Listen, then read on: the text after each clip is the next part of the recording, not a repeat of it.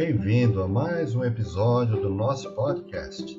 Esperamos que goste e ouça mais vezes. Abraço!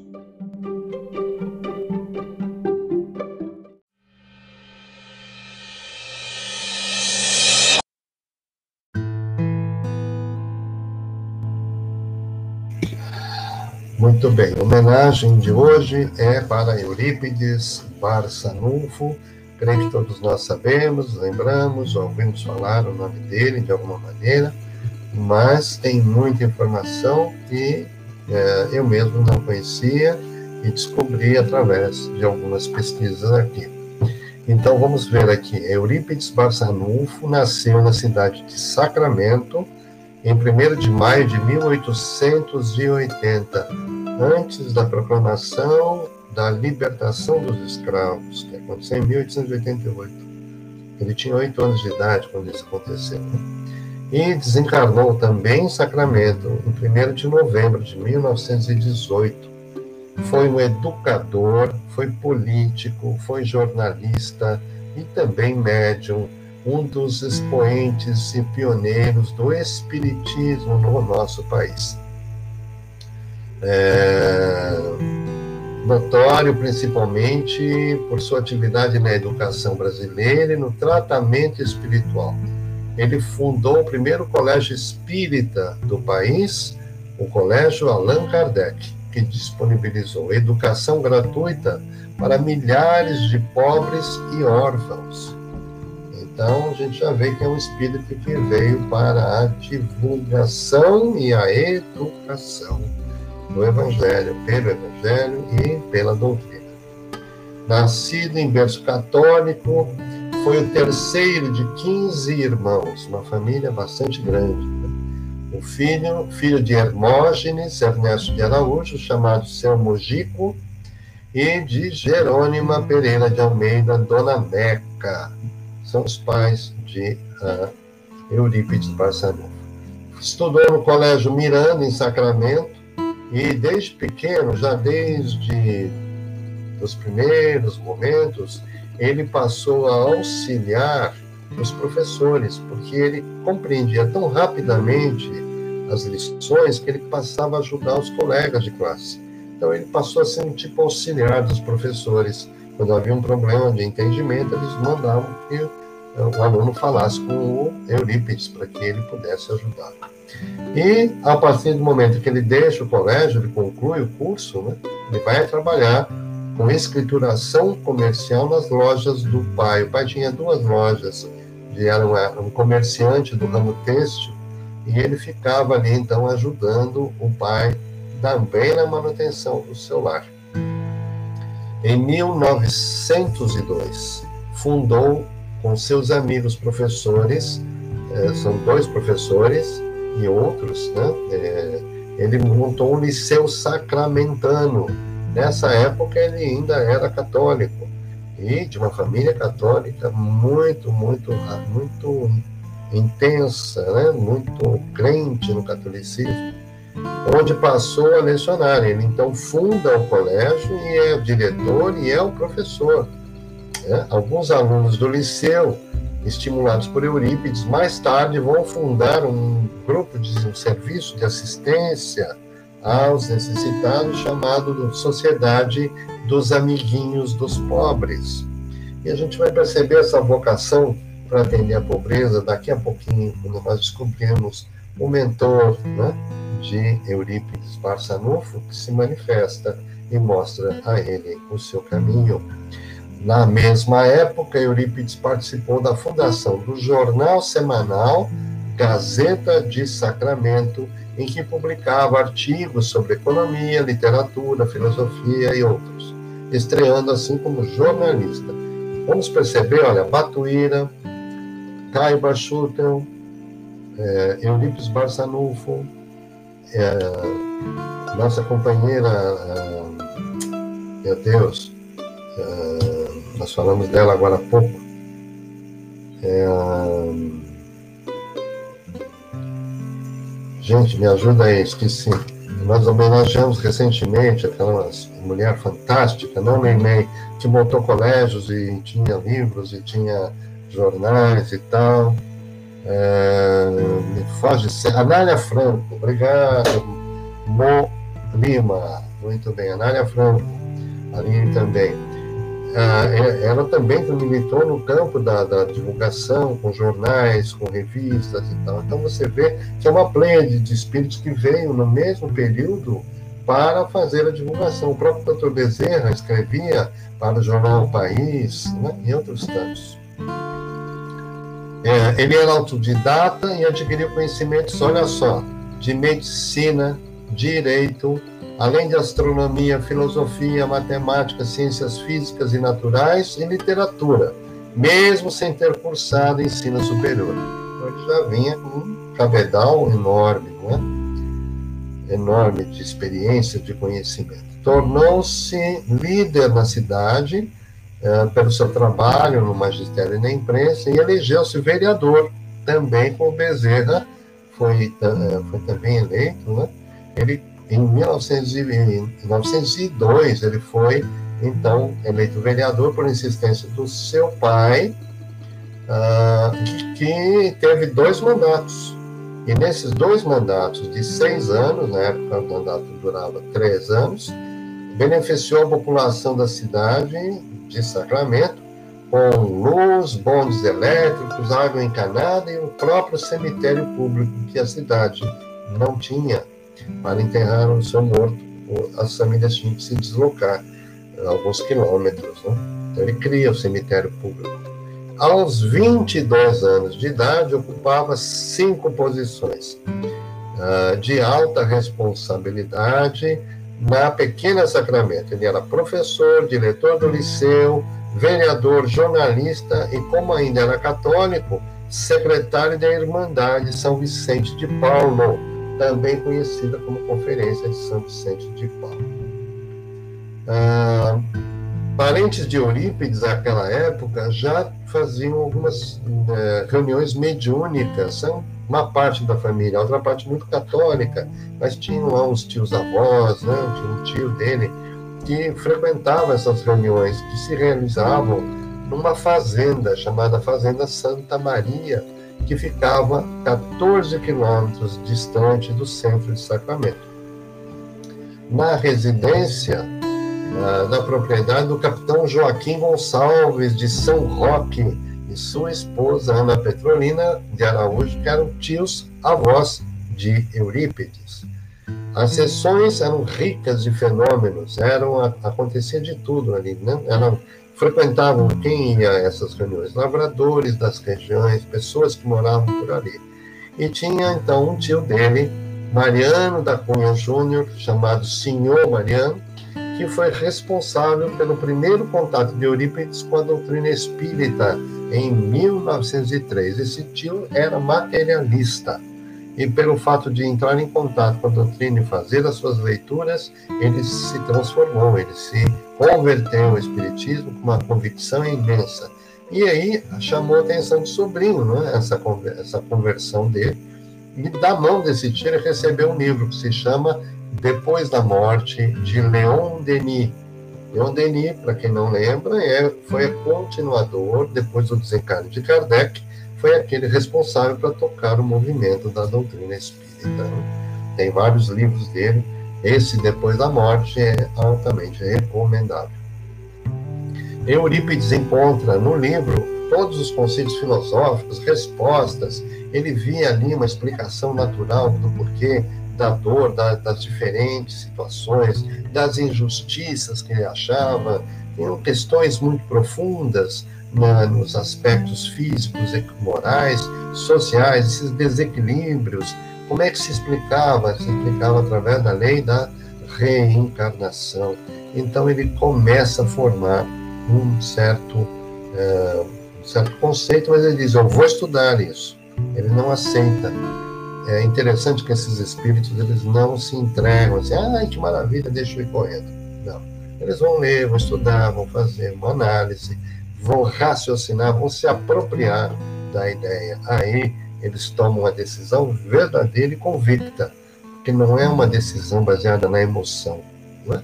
Ai, que maravilha, você é espírita. Depois, a coisa não é tão simples assim, a gente sabe, né? E muitas vezes a gente vê pessoas debandando do Espiritismo por causa disso. Logo, ele vai participar então nessas reuniões da Fazenda Santa Maria e logo na primeira reunião acontece uma situação muito interessante. Muito cético, ele fez o seguinte: tinha um de seu, um dos parentes dele, tinha o nome de Aristides, era analfabeto, completamente analfabeto. Nunca tinha estudado, lido nada, um livro, nada, absolutamente nada. E aí Eurípides faz um pedido mental, dizendo assim: se é verdade que os mortos podem se manifestar, e se esta é uma casa de Deus, eu gostaria que João Evangelista me explicasse as bem-aventuranças. Isso ele pensou. Ele não falou para ninguém, dentro da primeira reunião. E é o que acontece. Esse parente, analfabeto, completamente sem instrução, fala, incorporado, obviamente, faz uma belíssima explanação bíblica sobre as bem-aventuranças, coisa que ele jamais tinha ouvido antes, falando da, sobre a lei do amor, a lei da reencarnação e a lei do progresso. Está conectado com as bem-aventuranças. Né? Em outras reuniões, manifesta-se por intermédio do médium Mariano da Cunha Júnior aquele que seriam de seus espíritos protetores Agora vem a revelação do mentor de é, Eurípides Barçanufo, que era exatamente Vicente de Paulo. Se mostra depois a ele em outras situações. O primeiro conselho de Vicente de Paulo para esse espírito chamado Eurípides Barçanufo foi o seguinte: Pois bem, meu filho, apesar da irmandade de São Vicente de Paulo ostentar o meu nome, Afaste-se dela. É meu primeiro conselho. Não esconda sua nova posição religiosa, pelo contrário, propague aos quatro ventos. É meu segundo conselho. Nada tema, porque eu o assisto desde o seu nascimento. Essa foi a mensagem que ele recebeu de Vicente de Paulo através do médium Mariano. E já vou falar disso já já. Então, a estrada de é, essa reunião na fazenda Santa Maria foi a estrada de Damasco de Eurípides Barcelona. Foi ali que ele encontrou Jesus, foi ali que ele recebeu. Então, e dali para frente ele só se é, se dedicou ao estudo, à, à prática da caridade, assim por diante. Com o passar do tempo, começam manifestações mediúnicas dele. Não só mediúnicas, mas anímicas. Essa palavra as pessoas têm um medo do animismo, né? Ai, meu Deus, medo. Então, não, o animismo faz parte do espírito. Todos nós temos a parte anímica, não é só mediúnica. Então, quando ele se, quando, por exemplo, ele materializava alguma coisa, quando ele se fazia esse trabalho de bicorporiedade, isto não é mediúnico, isto é anímico. É o próprio espírito, na sua condição, que vai a um determinado lugar, se manifesta, se, se, é, se corporifica e depois retorna ao seu local de origem. Isso é uma capacidade da alma. Né? Nós vamos ver isso na doutrina, a gente vai estudar um pouquinho mais. Então, ah, tem, tendo início, então, as suas manifestações, ao tentar esclarecer seus ex-companheiros e familiares católicos, foi rechaçado, contudo, perseverou. Ele enfrentou muitas barreiras, como Caiba Schutel, como o Batuíra, como todos, efetivamente, porque naquela época, final do século XIX, começo do XX, a igreja era predominante. O Brasil era um país católico, colocado na Constituição, de 1800 e pouco para frente é que a Constituição modificou-se, quando Caibar falava com base nessa Constituição, dizendo: aqui eu posso falar, porque é um país livre. Então, ele é, recebeu muita contradita da igreja, inclusive do padre que era seu amigo, porque enquanto ele era secretário da Sociedade de São Vicente de Paulo, era seu amigo. Mas quando ele se declara espírita, ele passa a ser, então, um grande perseguidor de Eurípides. É, ocorreu então uma transformação em sua vida. Mudou-se da casa de seus pais, despediu-se do padre Antônio Teodoro da Rocha Maia, que é esse que eu acabei de citar.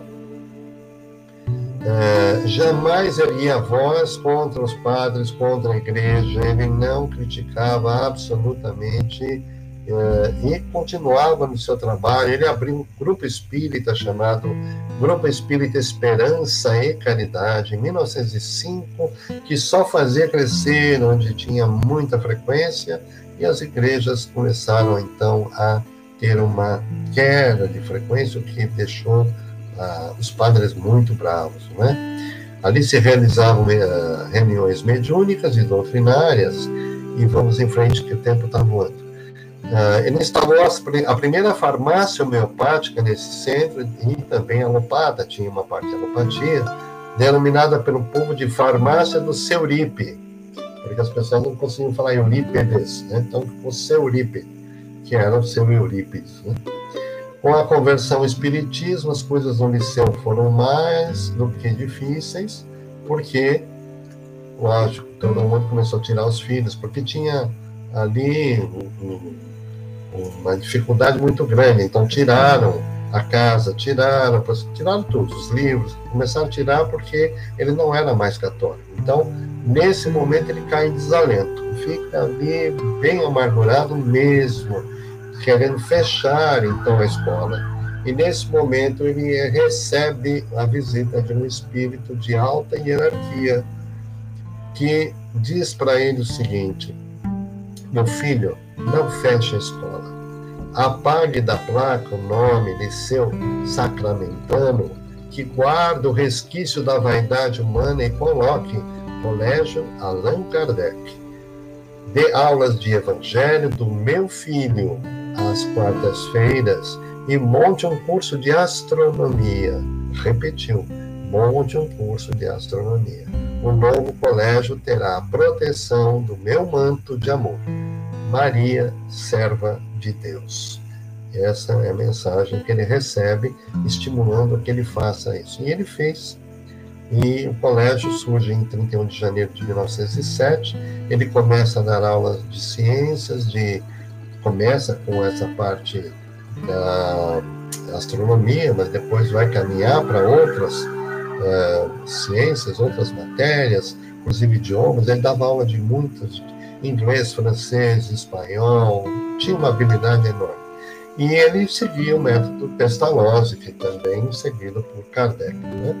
Não se ensinava, se educava, porque ensinar é diferente de educar.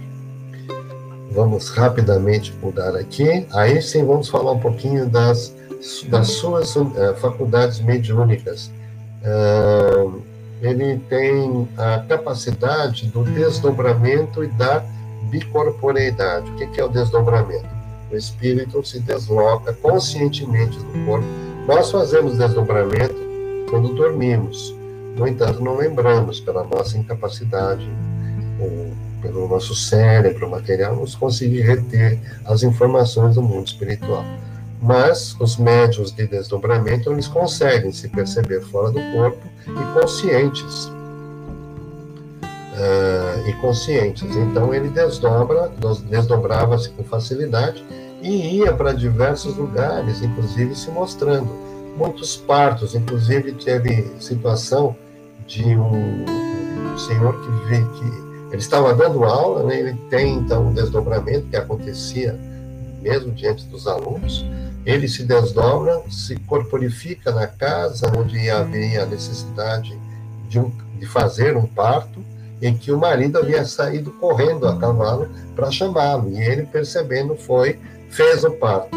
Quando o marido chegou, ele disse para os alunos: vai entrar um senhor aqui vestido de uh, cavaleiro, cavaleiro, né, boiadeiro e tal.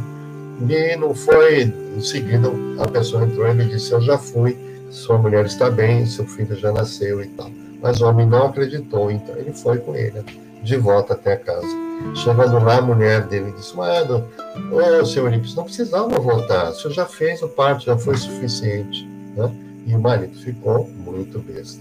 Tem um outro caso de um uh, também assim de um marido que foi buscar ajuda, mas ele foi para buscar um remédio e levou uma garrafa de casa para trazer esse remédio. Chegou, chegou na cidade, mas ele passou num bar antes, tomou lá um pouco mais de bebida alcoólica e adormeceu. Quando ele acordou, não sabia o que ele tinha feito ali e voltou para casa. Aí ele lembrou que precisava ter levado o remédio para a mulher. O que ele fez? Foi no rio, pegou a água do rio, que ainda estava meio, meio sujinho, levou para a mulher dizendo que aquele era o remédio que o Barçanufo tinha mandado para ela. Pois ela tomou o remédio, aquela água, né, e melhorou muito. E depois, quando ele retorna para buscar mais remédio, ele falou: Meu filho, desta vez você não, não faça isso nunca mais. Né? Tome esse remédio e nunca diga que eu estou mandando uma coisa que eu não mandei. Ele sabia exatamente o que havia ali acontecido. Né? Uh, ele tinha clara evidência, clara audiência, ele era um espírito extremamente uh, cheio de possibilidades de uma elevação espiritual enorme, é? Uh, tá. Ele morreu aos 38 anos, desencarnou né, aos 38 anos, em 1 de novembro de 1918, portanto, uma semana atrás, estaríamos celebrando então esse momento mas ele não parou de atender enquanto estava doente. Ele teve aquela gripe espanhola em 1918 e ele foi acometido dessa gripe e desencarna. Ele tem dois livros, Novos Rumos da Medicina e Psiquiatria em Função da Reencarnação, que ele escreveu enquanto encarnado, mas tem diversas mensagens pelo Chico, através da mediunidade de Chico Xavier. Agora, deixa eu contar para a gente aqui em relação às fraternidades espirituais, para quem está fazendo o curso, para quem já fez o curso, vai lembrar, mas quem está fazendo, eu vou publicar ainda na quarta e na quinta aula, existe uma fraternidade em que ele trabalha. É, essa fraternidade, segundo a dona Marta Galego Tomás, que está no livro Instituto de Confraternização Universal e as Fraternidades do Espaço, ele continua trabalhando onde houver a necessidade de ajuda educacional e de assistência onde há harmonia de propósitos. Ele trabalha e está presente para apoiar a evolução.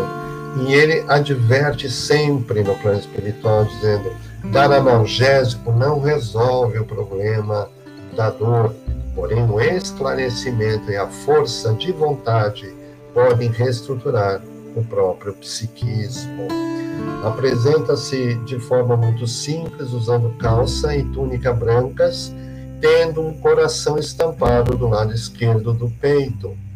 Há um grupo de sete entidades que, juntamente com ele, está formando um novo grupo fraternal que, é conhecido como a Fraternidade do Coração.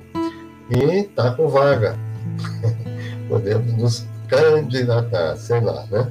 E o lema desta fraternidade é exatamente pelo muito que vos amardes é que sereis reconhecidos como meus discípulos. Esse é o nosso querido Eurípides Barçanufo. Tem muito mais coisa, gente, muito. A mediunidade dele é intensa. Os espíritos que se manifestavam imensamente iluminados, as curas que ele promovia, através da homeopatia, através dos passes. Dr. Bezerra de Menezes, é, orientava né, no receituário, era de, um, de uma dedicação total àqueles que mais necessitavam, sempre cuidando da pobreza e dos desamparados. Esse espírito amoroso que possa ele nos abençoar nessa noite e que ele receba o nosso grande abraço e a nossa uh, nosso reconhecimento pelo seu trabalho e seu exemplo. Que Jesus nos abençoe.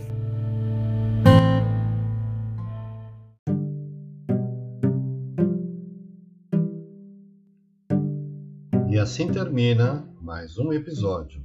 Se você gostou, compartilhe nossos links em suas redes sociais. Até breve.